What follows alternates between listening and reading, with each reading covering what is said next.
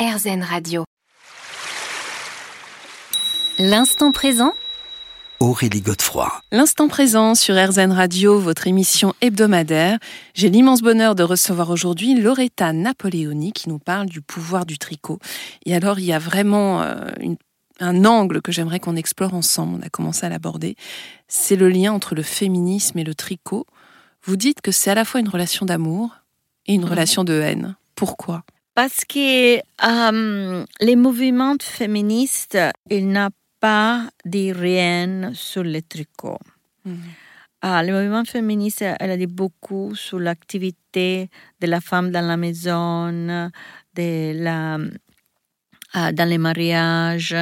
Euh, il a parlé beaucoup de l'indépendance euh, de la femme qui doit travailler comme l'homme. Euh, mais euh, jamais il a dit rien sur le tricot. Il n'a pas dit il est positif et il est négatif. Oui, en fait, ça a été transparent.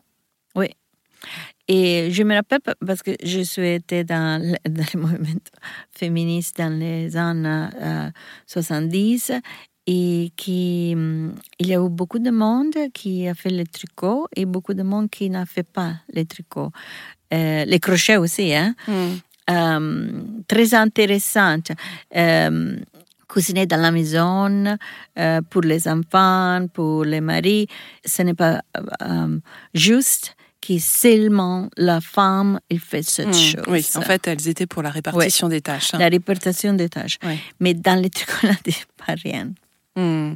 Mais alors, ce qui est intéressant, c'est que vous dites qu'au monde de l'après-guerre, notamment, euh, bah, finalement, en fabriquant nos, nos propres vêtements, euh, nous lancions un message fort contre la société de consommation. Et là, on Oui. revient encore à cette, euh, à cette connotation politique. hein.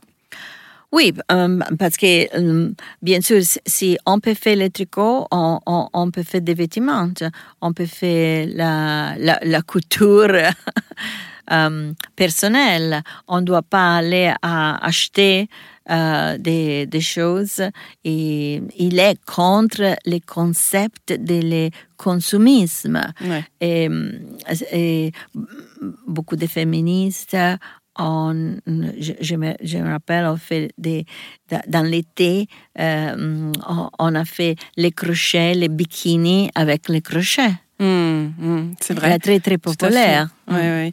Alors, j'aimerais vous soumettre une, citation pardon, du magazine Elle euh, aux États-Unis qui résume bien justement votre propos, puisqu'en fait, euh, ce qu'ils disent, c'est que parce qu'elle modère la mondialisation et enseigne l'économie, aiguilles à tricoter et pelotes de laine sont des outils pour une révolution sociale.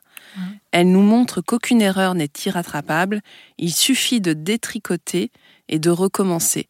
Donc finalement, ça résume très bien ce que vous voulez nous, nous dire en fait hein, dans votre propos euh, sur ce pouvoir du tricot. Oui, ça, c'est euh, un des pouvoirs de, de le tricot.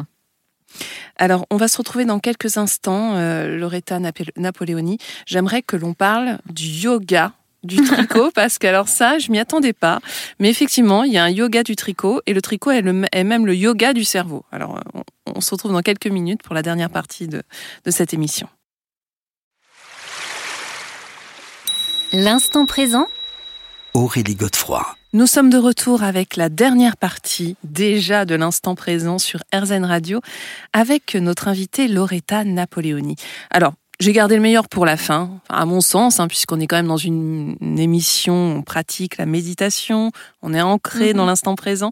Et alors, j'ai découvert dans votre livre que vous dites que bah, le tricot, finalement, c'est le yoga de l'esprit. Pourquoi? Bien, euh, la neuroscience, euh, maintenant, il peut voir ce qui passe dans euh, le cerveau euh, quand nous faisons une activité. Et quand nous faisons l'activité de le tricot, il y a beaucoup, beaucoup d'activités dans le euh, cerveau de gauche et de droite. Comme qu- quand tu fais les tai chi dans les pianos, c'est la même chose. Et euh, c'est rare, hein, c'est rare pa- pa- parce que généralement, euh, toutes les activités se sont concentrées dans la, euh, en part des les chevaux, les droites ou les gauches. Mais, mais le- dans le tricot, il y a beaucoup d'activités. Cette activité, il est très positive pour une relaxation de, euh, de, euh, le cerveau parce qu'il n'y en a pas de, de temps, il n'y en a pas d'espace pour penser à autre chose. Oui, il faut vraiment être dans l'instant. Oui, c'est dans l'instant, c'est une forme de... C'est comme la méditation. Oui. hein. Dans le yoga, on fait la méditation. Et aussi, il est très positif euh, parce que cette activité, il crée euh, euh, un autre canal, euh, connexion, autre connexion dans les euh, droits et les gauches de le cerveau. Cerveau C'est- droit, cerveau gauche. C'est comme faire des exercices physiques pour euh, notre corps. Hmm. Et c'est pour ça qu'on dit c'est le yoga euh, de, de le cerveau. Et euh, c'est bon pour euh, maladies comme la démence. Oui, les dépressions les aussi. dépressions, C'est ce que vous dites en fait. Alzheimer. Voilà, et ça nous aide dans les périodes les plus sombres de notre vie. C'est intéressant aussi ça. Oui, oui, c'est ça.